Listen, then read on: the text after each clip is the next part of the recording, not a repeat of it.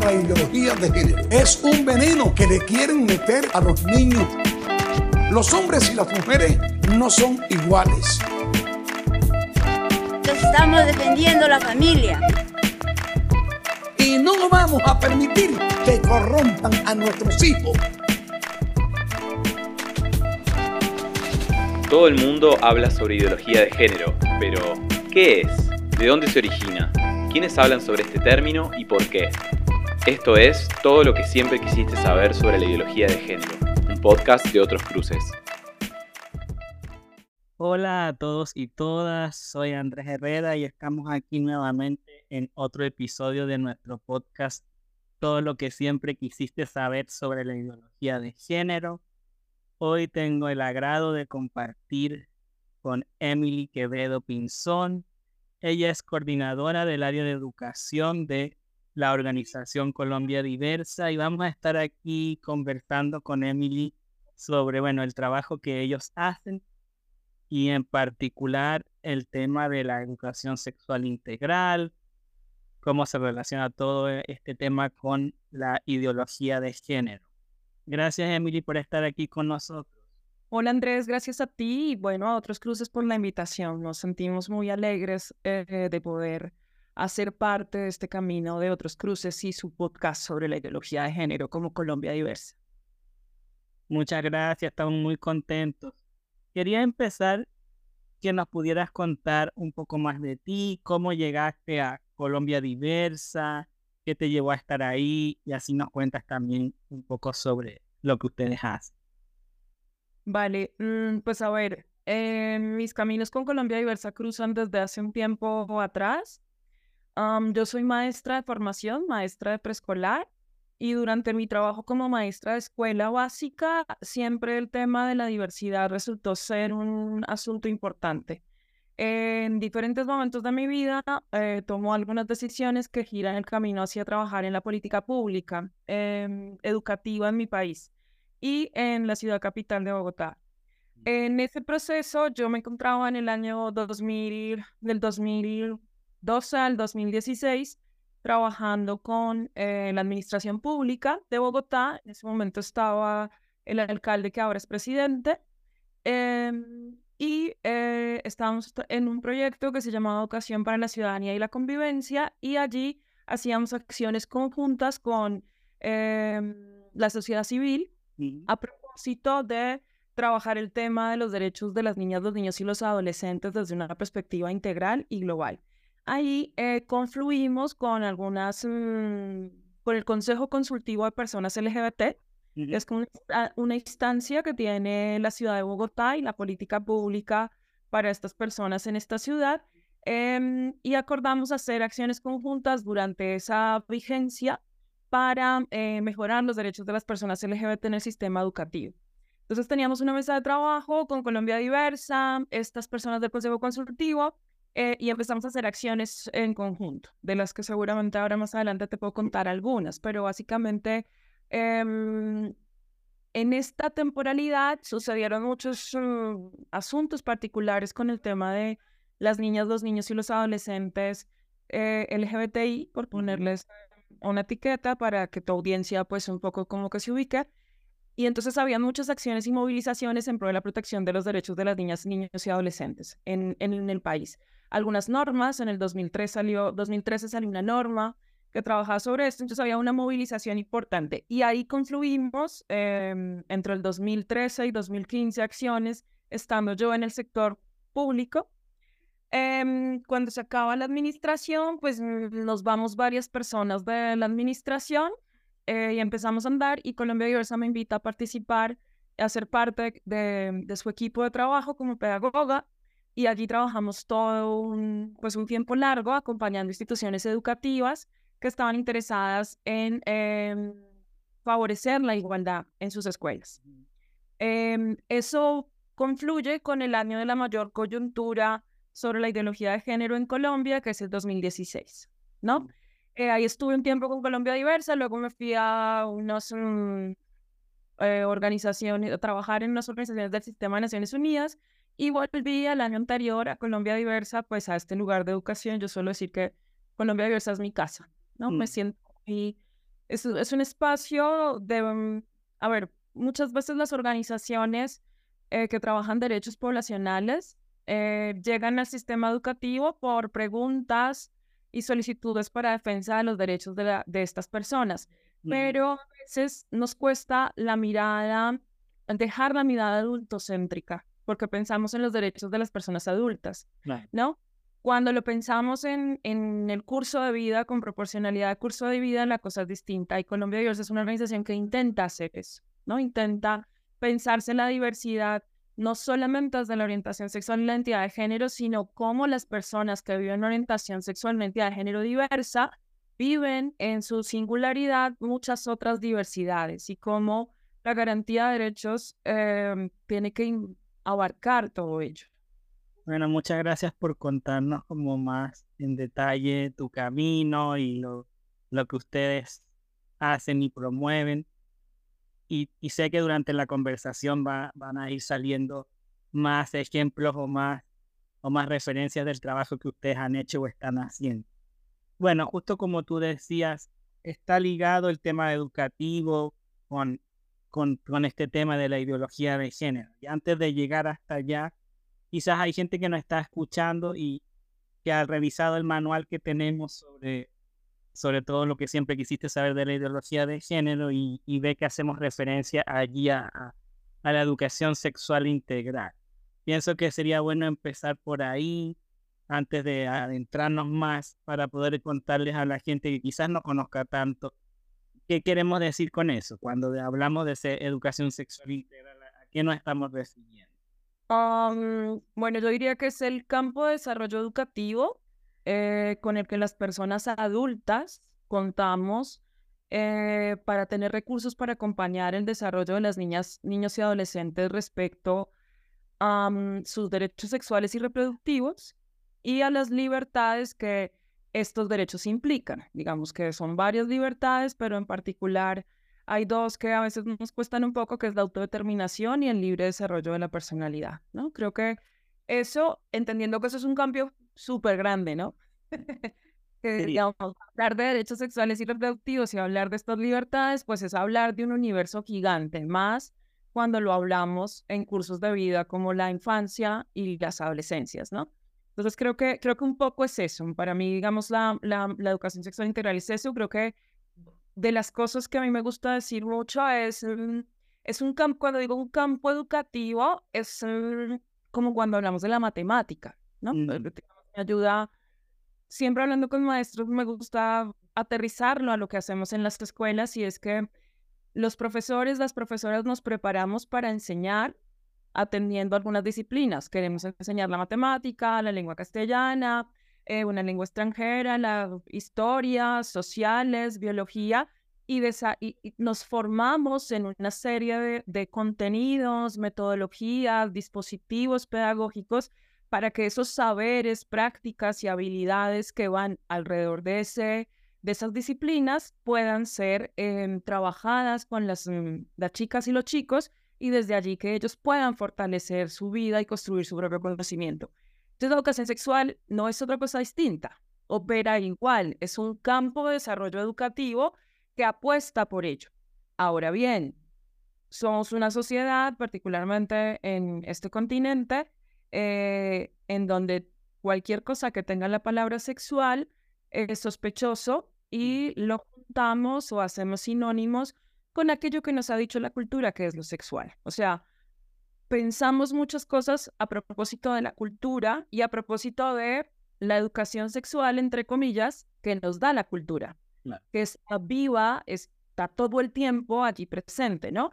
Em, en donde se reduce un poco eh, esto de los derechos sexuales y reproductivos a cosas básicas como las relaciones sexuales, a cosas básicas como las consecuencias de las relaciones sexuales, a, a la prohibición del placer o a aquello que a veces entendemos como un tabú. Ujú. Porque entendemos en ese sistema cultural la sexualidad igual a reproducción. Claro. Eh, Y ese tal vez es un matrimonio que necesitamos mm, mirar desde otra perspectiva, porque en efecto caminan juntas, eh, pero no necesariamente son absolutamente dependientes. Sí, como tú dices, se asocia que porque tiene la palabra sexual se, se le da como esta connotación negativa, como de alguna manera no, no, se le, no se ve lo positivo que sí se puede estar enseñando y porque es importante enseñar a niños, niñas y adolescentes. Siguiendo un poco esta línea y ahora relacionándolo quizás un poco con el tema de la ideología de género, em, se ve mucho que, que los grupos o personas o comunidades que tienen este discurso de la ideología de género dicen que la educación sexual integral como que atenta contra sus valores o que de alguna manera le va, no le va a hacer bien a los niños porque se le está imponiendo que, que, que crean ciertas cosas o, se, o, que de alguna manera, por así decirlo, estos niños y estas niñas y adolescentes no van a ser heterosexuales por culpa de que se de la, de la educación sexual integral, cosa que yo sé que no es cierto, pero tú qué puedes contarnos tú acerca de esto. Pues mira, en los 20 años que tiene ya casi Colombia Diversa, esa ha sido la tensión siempre, ¿no?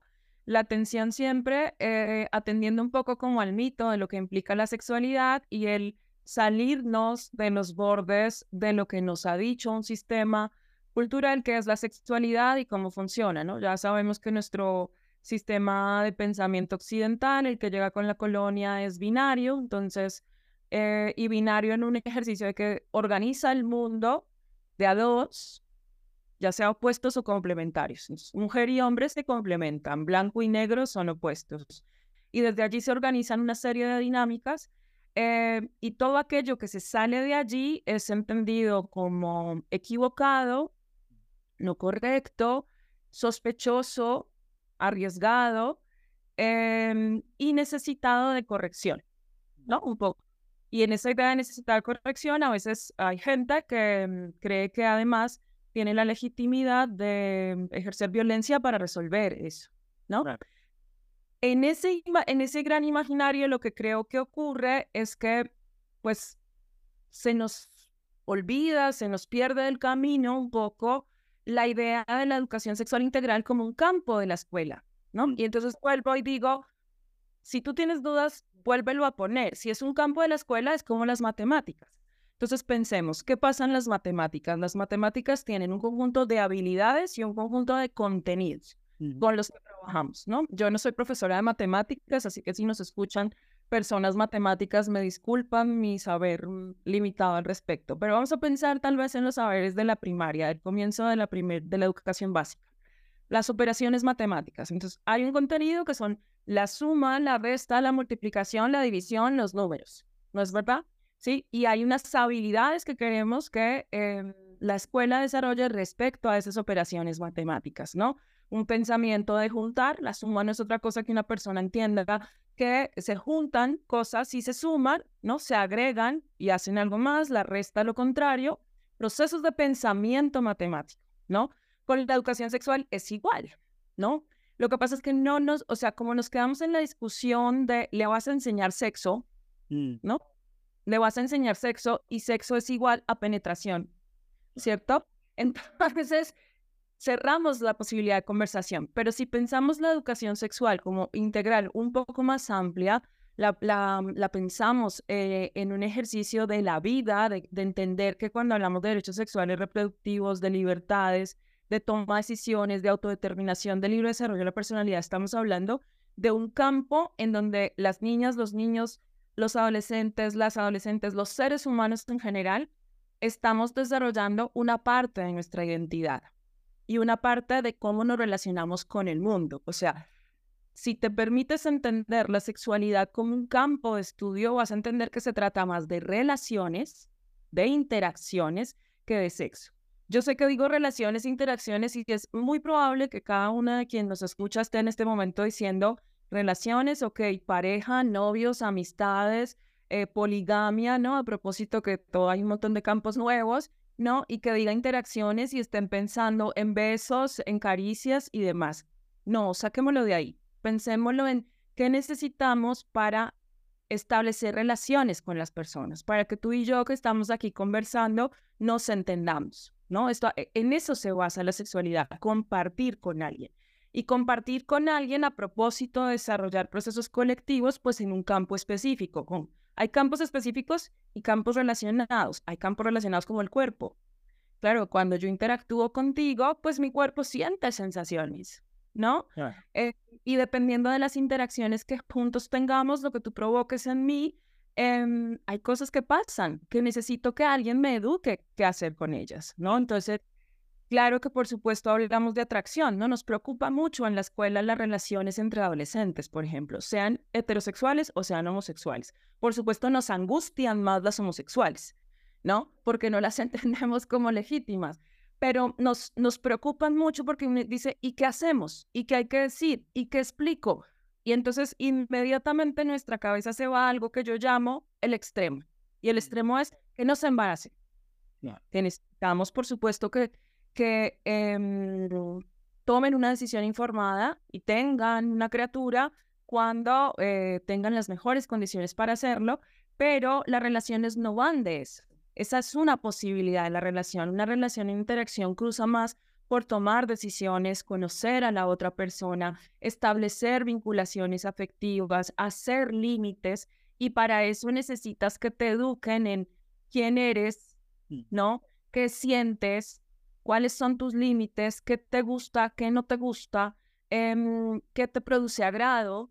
Y demás. Entonces, en Colombia Diversa nos gusta decir, cuando amplías la perspectiva de la educación sexual integral, te vas a dar cuenta que todas las personas que se preocupan y ven algún tipo de em, cercanía con los movimientos de ideología de género, porque tienen una preocupación legítima por las vidas de sus hijas, sus hijos y sus y, y pues, en general sus familias, la gente joven, pues estamos en el mismo lugar porque nuestra preocupación es esa, ¿no? O sea, en Colombia Diversa abordamos la educación sexual integral particularmente para la defensa de la vida de las niñas, los niños y los adolescentes em, que se reconocen sexualmente diversos, ¿no?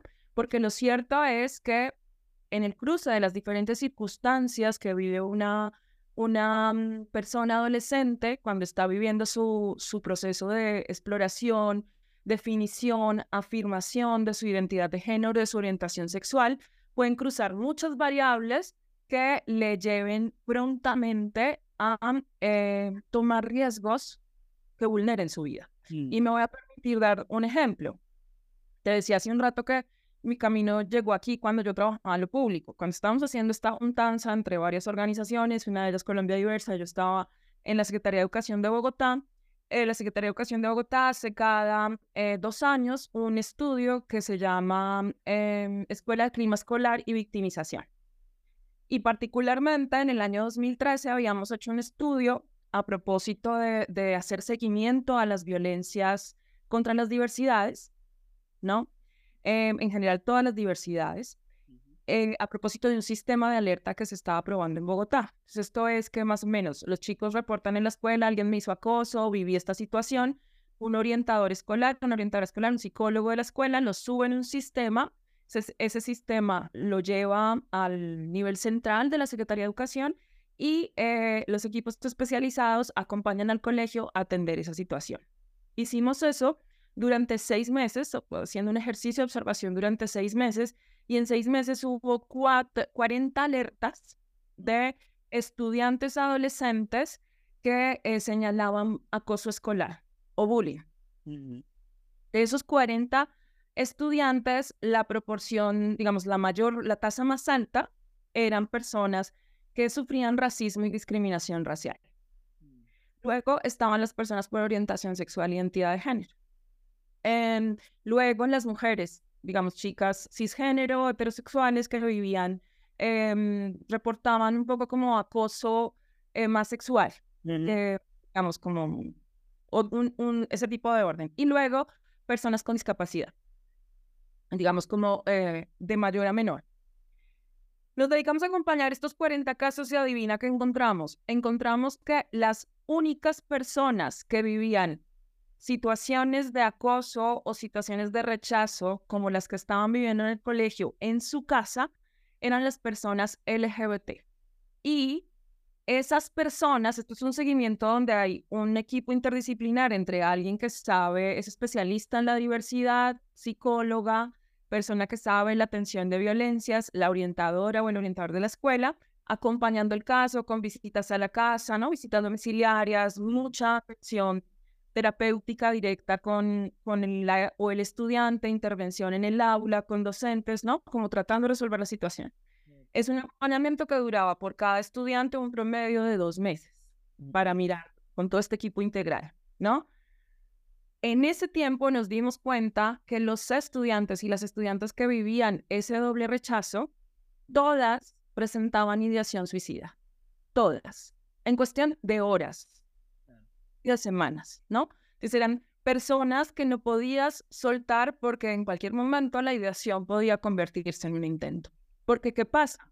Si a ti en tu casa te dicen que como tú sientes no está bien, si te dicen en todas partes en la escuela que está mal, como luces, que eres muy femenino, que eres muy masculina, que eso está mal, si además en, en el periodo y en el tiempo en el que, mm, eh, como dirían algunas profesoras, em, se aumentan las hormonas y quieres explorar eh, los noviazgos, pues te dicen que no eres un sujeto de deseo porque es que si eres homosexual, pues nadie te va a mirar, puede ser el amigo chévere, pero no necesariamente eh, te ven como una posibilidad de pareja, pues el mundo se vuelve muy gris, ¿sabes? El mundo se vuelve triste. Y si el mundo es así de triste, ¿yo para qué quiero estar acá?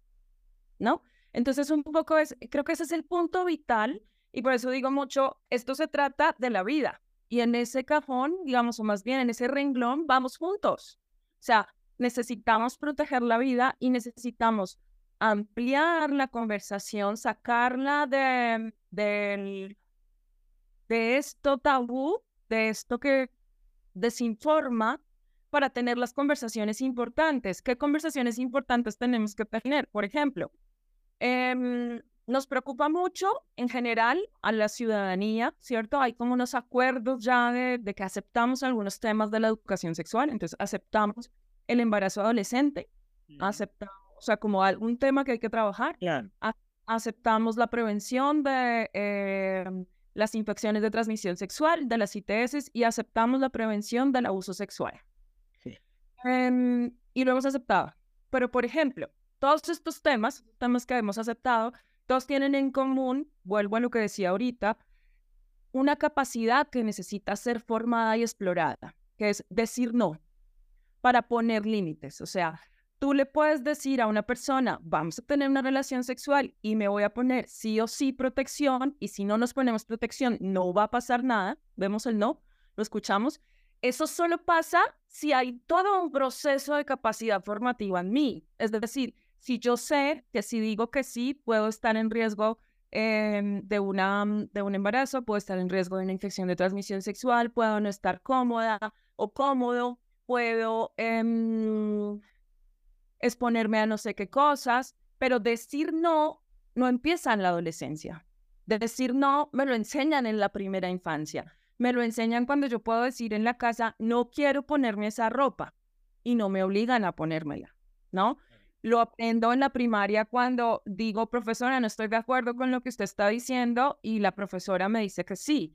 Y luego cuando en la comunidad educativa en pleno se junta para decir cómo ese no se utiliza en las interacciones que tienen una connotación afectiva o, sexual, ¿no? Y eso hay que hablarlo, ¿no? Entonces, en este tiempo que te digo que acompañábamos colegios, Mm, los colegios nos invitaban a un proceso que se hacía en Colombia, se hace en Colombia, que es revisar los manuales de convivencia em, y dar charlas para explicar qué es esto de la orientación sexual y identidad de género. Y siempre tenemos que arrancar con una clase previa y era explicar sexualidad, ¿no? Em, y pues pasaba algo súper legítimo y natural que nos pasa hoy a todas las personas pues los profesores tenían más preguntas sobre la sexualidad que lo que nosotros sabíamos que preguntaban los estudiantes, porque además nos pedían hacer charlas para los profesores, pero que nosotros lo hiciéramos con los estudiantes, porque los profesores no se sentían en la capacidad de hacerlo con los estudiantes, ¿me explico? ¿No? ¿Y por qué? Pues porque no recibimos educación sexual integral. ¿Qué, educación sexual, ¿Qué educación sexual recibimos las personas adultas? La de la cultura, ¿no? Hay muchos lemas, muchos, mm, ¿cómo se llaman? Estas refranes o dichos. Inglés que han hecho los movimientos de ideología de género. la ideología de género dice, alguna vez le digo a alguno que decía, de eso no se habla. En la escuela de eso no se habla, un poco frente a lo que me preguntabas ahora, porque son muy pequeños, ¿no? Porque son muy pequeños, porque de eso no se le habla a los niños y a las niñas todavía. Y entonces yo decía, nosotros sobre todo nos preocupan muy el rango de los 5 a los 9 años, ¿no? Es una preocupación que es muy legítima. O sea, vuelvo y digo a toda la gente que nos escucha, es mamá, es abuela, es abuelo, es tío, es legítima. Y está muy bien que te, que te preocupe. O sea, que te preocupe habla de que eres una muy buena persona en la crianza. Em, pero lo que nos tendría que preocupar es cuando vamos a una fiesta infantil, ¿cierto? En esas edades, y llega un tío eh, y le dice a su sobrino de 5 o 6 años, Uy, papito, ¿usted cómo está lindo? Qué maravilla, cómo se ve. Debe tenerlas todas loquitas en el jardín, en la escuela. ¿Cuántas novias tiene? Eso nos debería preocupar. O cuando em, toda la oferta que tenemos para las niñas a la hora de ir a las fiestas es almacenes de ropa infantil donde están los vestidos solo en rosado y muchos de ellos es ropa a adulto centrada, es decir, ropa de mujer grande, ¿no? Tacones, todas estas, porque todo eso es educación sexual, la no adecuada, y la estamos replicando casi que innatamente allí, ¿no? O cuando le decimos a un chico, pero porque está jugando en el, en el partido, en el fin de semana, en la cena familiar, donde se reúne la abuela, el abuelo y toda su prole, ¿no? Em, pero es que él no quiere jugar fútbol o no quiere jugar el partido. Ah, y se pone a llorar y o lo obligan porque es una persona a la que no le gusta tradicionalmente el rol o los deportes que se le han adjudicado a las personas de género masculino, ¿no? Eh, ahí nos deberíamos preocupar, porque eso que hemos dado por natural, por obvio, por lo que está bien, es lo que no está bien, es lo que nos hace dudar cuando em, vemos a una persona con la que sentimos conexión, atracción, eh, pero no funciona de la mejor manera con nosotros. Y entonces decimos, no, yo mejor no le digo que no está atendiendo mis necesidades o que no me escucha o que debería esto ser más equitativo porque me da miedo. Mm. Porque no me han dicho, no me han enseñado a tener estas conversaciones, ¿no? Y de eso va la educación sexual. No va em, de eso otro que dicen, ¿no? O sea, yo me acuerdo mucho aquí en el 2016 cuando empezó la ideología de género uh, había la frase que era súper distópica, pero la gente la creía, ¿no? Entonces la gente creía que eh, quienes íbamos a los colegios a hablar de educación sexual integral y hablar particularmente de derechos LGBT, íbamos con un rayo homosexualizador a convertir a las niñas y a los niños, ¿no? Aquí hubo una campaña absolutamente loca, ¿no? Eh, eh, porque confluían hechos políticos, que ahorita si quieres te cuento un poco como ese antecedente, pero en realidad, digamos, yo iba a charlas y me, me mm, tenía al menos tres veedores, mm. ¿no? alguien de las familias, alguien de la directiva docente, eh, el docente de la clase, como mínimo, vigilando que era lo que yo decía, porque se entendía tal cosa, ¿no? Se entendía que yo iba a hablar de penes y vaginas, o de penes y penes, o de vaginas y vaginas, ¿no? Em, ahora bien, hay que hablar de eso también. Sí. Porque los chicos tienen preguntas, ¿no? Pero ahí es donde digo yo, que no se nos olvide, vuelvo y digo, la educación sexual integral es un campo de las personas adultas, ¿no? Y entonces tú en tu ejercicio de persona adulta tienes que tener un nivel de proporcionalidad para saber cuáles son las preguntas de los chicos y definir cuándo esa pregunta es una pregunta de exploración o es una pregunta de alerta, ¿no? Mm. O sea, hay un montón de evidencia científica que nos ha dicho que implica una pregunta determinada a los 5 años y qué, qué implica esa misma pregunta a los 14, ¿no? Y qué tenemos que hacer. Pero sobre eso hay que formarnos, porque el otro gran problema es que en este escenario de negación y disputa de la educación sexual integral como un campo propio de la enseñanza, em, pues a veces ni siquiera están las facultades eh, de licenciaturas y entonces pues tampoco nos enseñan a las docentes y a los docentes cómo educarlo, ¿no? Entonces el problema es muy estructural, es absolutamente grande y se va congelando en el tiempo cuando solamente nos quedamos em, en lo mediático desinformativo. Gracias Emily por, por contarnos como todo este contexto. Creo que es importante, como tú dices, que, que los docentes sienten que no tienen las herramientas para responder a estas preguntas, porque ellos tampoco aprendieron sobre el tema. Entonces, como un círculo que se sigue repitiendo y del que no podemos salir. Y bueno, lo otro también que me pareció muy relevante y, y claro, no me quiero alejar mucho con mi propia historia, pero yo como una persona trans, cuando yo era adolescente, yo no conocía a otras personas trans. Yo no sabía que eso existía, que era una realidad yo ni siquiera tenía el lenguaje para decir yo soy trans, porque no, no, no conocía a otras personas. Nadie me enseñó eso en los colegios que yo estuve. Y claro, eso hizo que mi experiencia fuera muy solitaria y muy dolorosa porque uno te ves reflejado en el, en el entorno en el que estás, ni, ni más allá tampoco. Me parece, hay algo que te escucho que me parece importante y es la educación sexual integral es también para reconocernos, es mm. decir, para que las chicas, los chicos puedan reconocerse.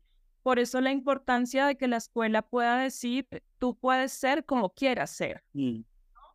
Por eso la importancia de que no sea un solo uniforme, que yo pueda lucir el, uniforme con el que me siento eh, cómoda, con el que siento que me rima a mí, por eso la importancia de que un docente sepa porque eh, hay un momento en la vida de una persona donde te dice, no me llames más Camilo, quiero que me llames Carla, ¿no? Porque soy Carla.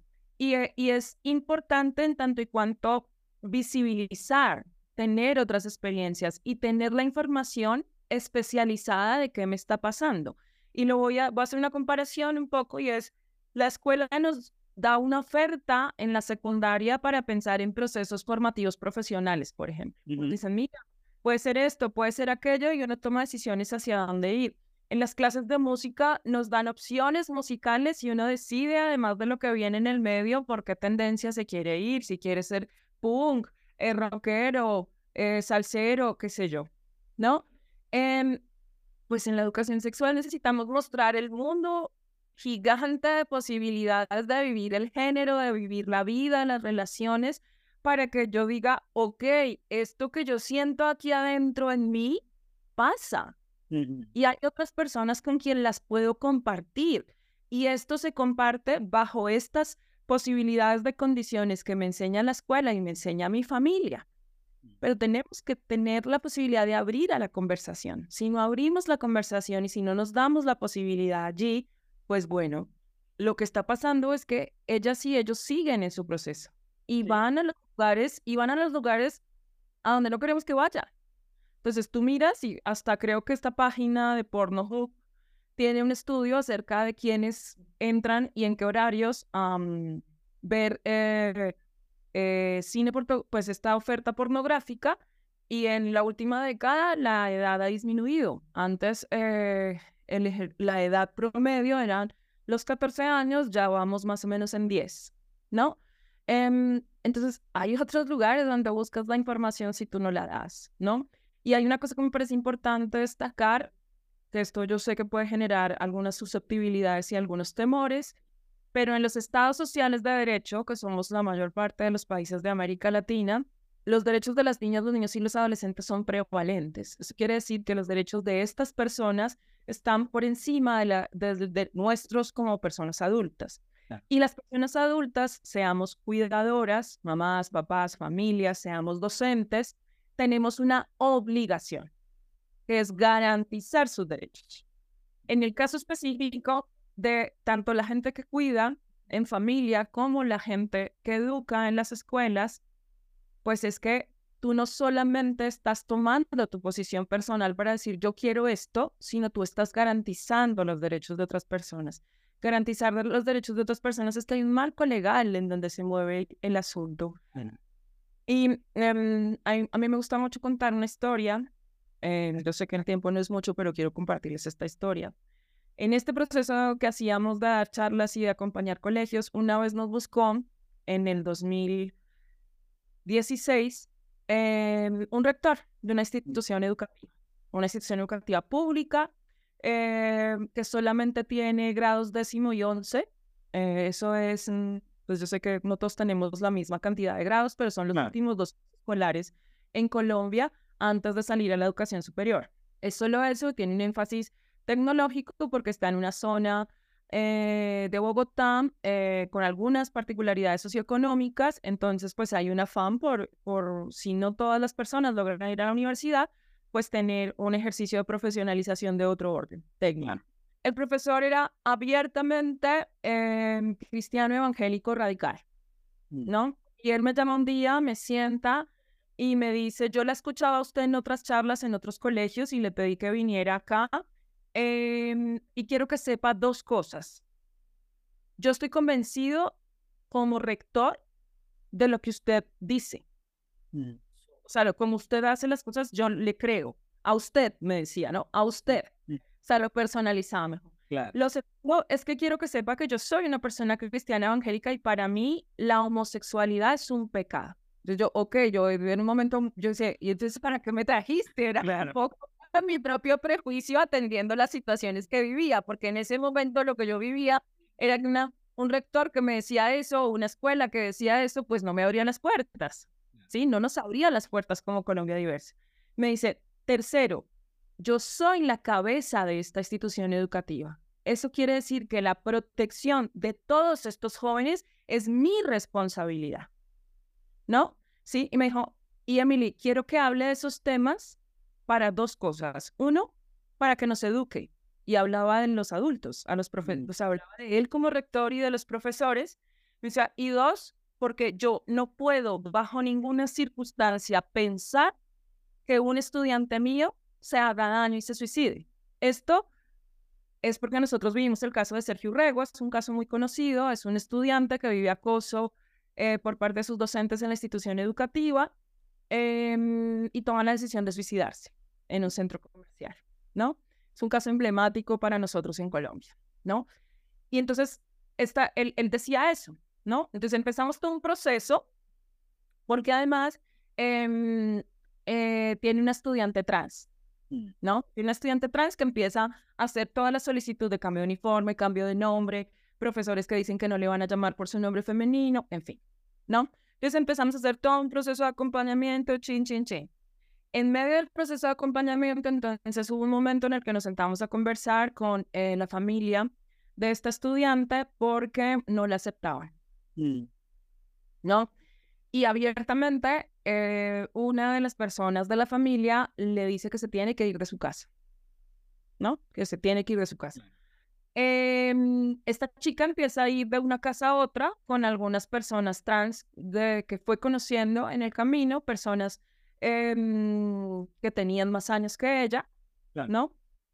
Y el rector se da cuenta de esto, ¿no? El rector se da cuenta de esto, además el colegio queda en una mm, ubicación eh, en donde ditúa unas 15 calles por eh, el Occidente queda una zona eh, importante de consumo de sustancias psicoactivas y distribución.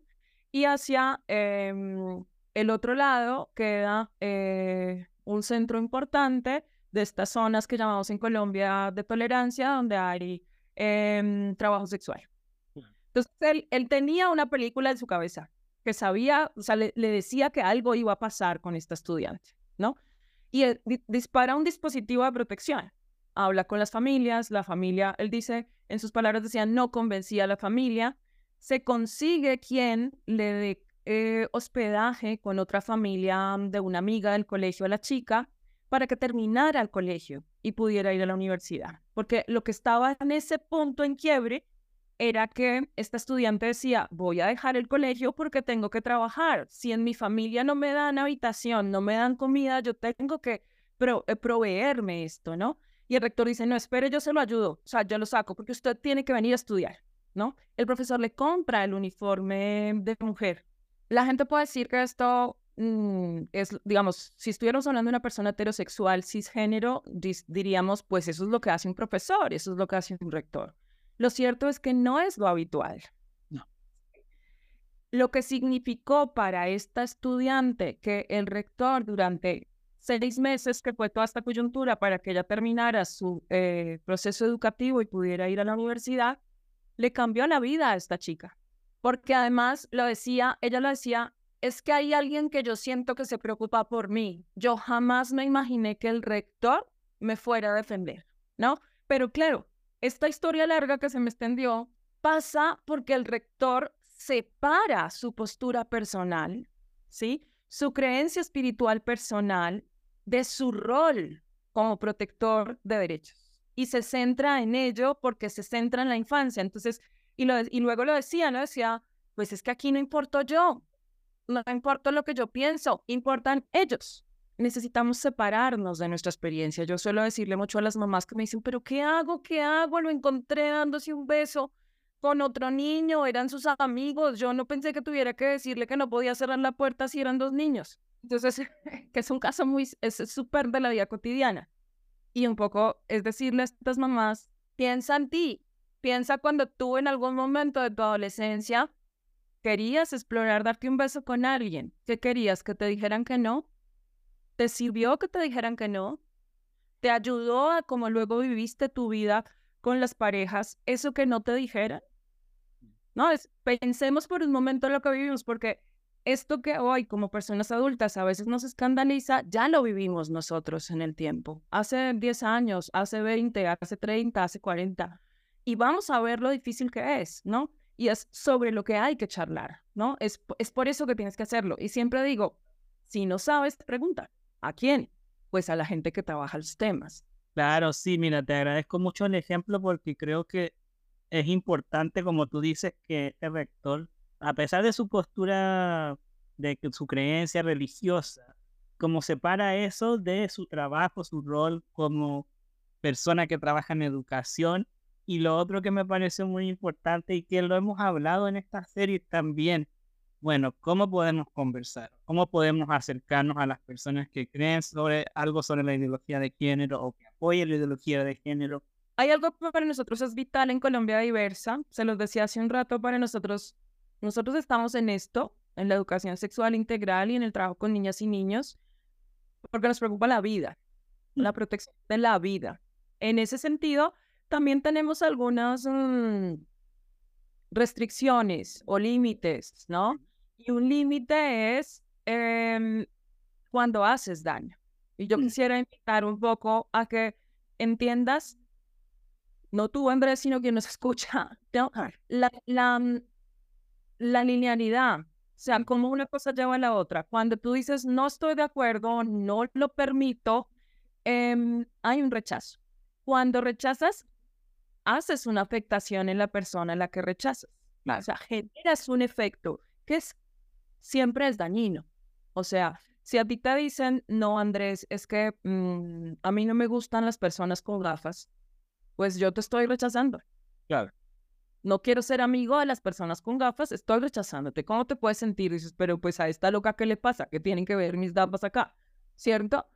Entonces hay un rechazo. Lo siguiente es que al, hay rechazos generalizados en la cultura. Entonces pensemos en, las personas gays, bisexuales, trans, queer, ¿no? Las personas diversas que viven su sexualidad diversa, em, o más bien de manera no hegemónica, la cultura dice que no. Entonces, ese rechazo que yo te doy a ti cuando te digo no, no quiero ser amigo una amiga de una persona con gafas, eh, pues la sociedad dice, no sean amigas de personas con gafas, porque la publicidad es de personas sin gafas. Eh, pero además, cuando eh, yo quiero ir a jugar con la gente, me dicen, no, es que tú tienes gafas, no puedes jugar. Pues el daño, la afectación, esa afectación que me estás generando va creciendo. Y bueno, hablé de gafas, pero pongamos el ejemplo explícito con la orientación sexual. Si yo a una chica lesbiana le digo, em, está mal ser lesbiana, está mal que te quieras, que quieras lucir de manera masculina, está mal que te cortes el cabello, eh, las niñas no se portan así, eso no es de niñas, las niñas son suaves, ¿no? Las niñas no juegan de esa forma, las niñas no lucen de eh, esta forma, y me lo dicen en la casa, en el colegio, en la calle, pues yo siento, además de soledad, rechazo todo el tiempo, pero si además cuando otra gente aumenta el nivel del rechazo al prejuicio, a la discriminación, al acoso, a la burla, el daño crece, lastima formas muy complejas, no solamente formas físicas, sino de forma psicológica. Y eso, vuelvo a lo que decía ahorita, lo tenemos que entender las personas adultas como que es una, vulneración de derechos, ¿no?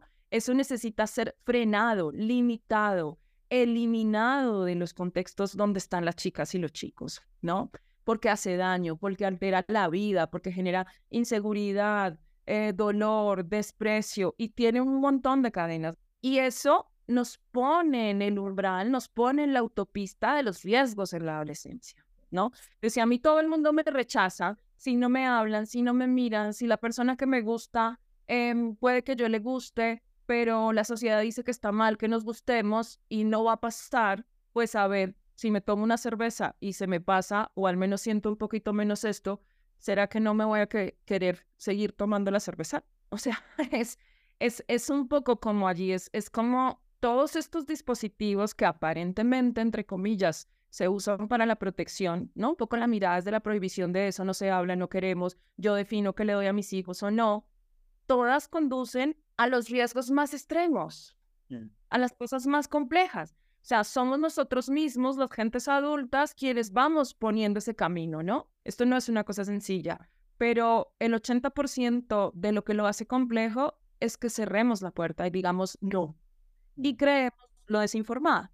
Ahora sí, justamente la gente que nos escucha quiere conocer de ustedes, de su trabajo, ¿cómo puede contactarse con ustedes? Bueno, nosotros estamos en casi todas las redes sociales. Em, Twitter, Instagram, Facebook como Colombia Diversa. Y tenemos una página em, de internet que se llama Colombia Diversa, un canal de YouTube, tanto en la página como en el canal tenemos materiales eh, respecto a algunas particularidades de lo que es la, la educación sexual integral eh, con foco en las personas LGBTIQ. Bueno, vamos a agregar todos los links en la descripción del episodio para que la gente directamente pueda revisar estas, estos recursos. Muchas gracias por tu tiempo y por compartir con nosotros. A ustedes muchas gracias y bueno, qué bonito que, mm, que hagan estos ejercicios y ojalá llegue cada vez a más personas eh, que tengan la intuición de querer cambiar el mundo y hacerlo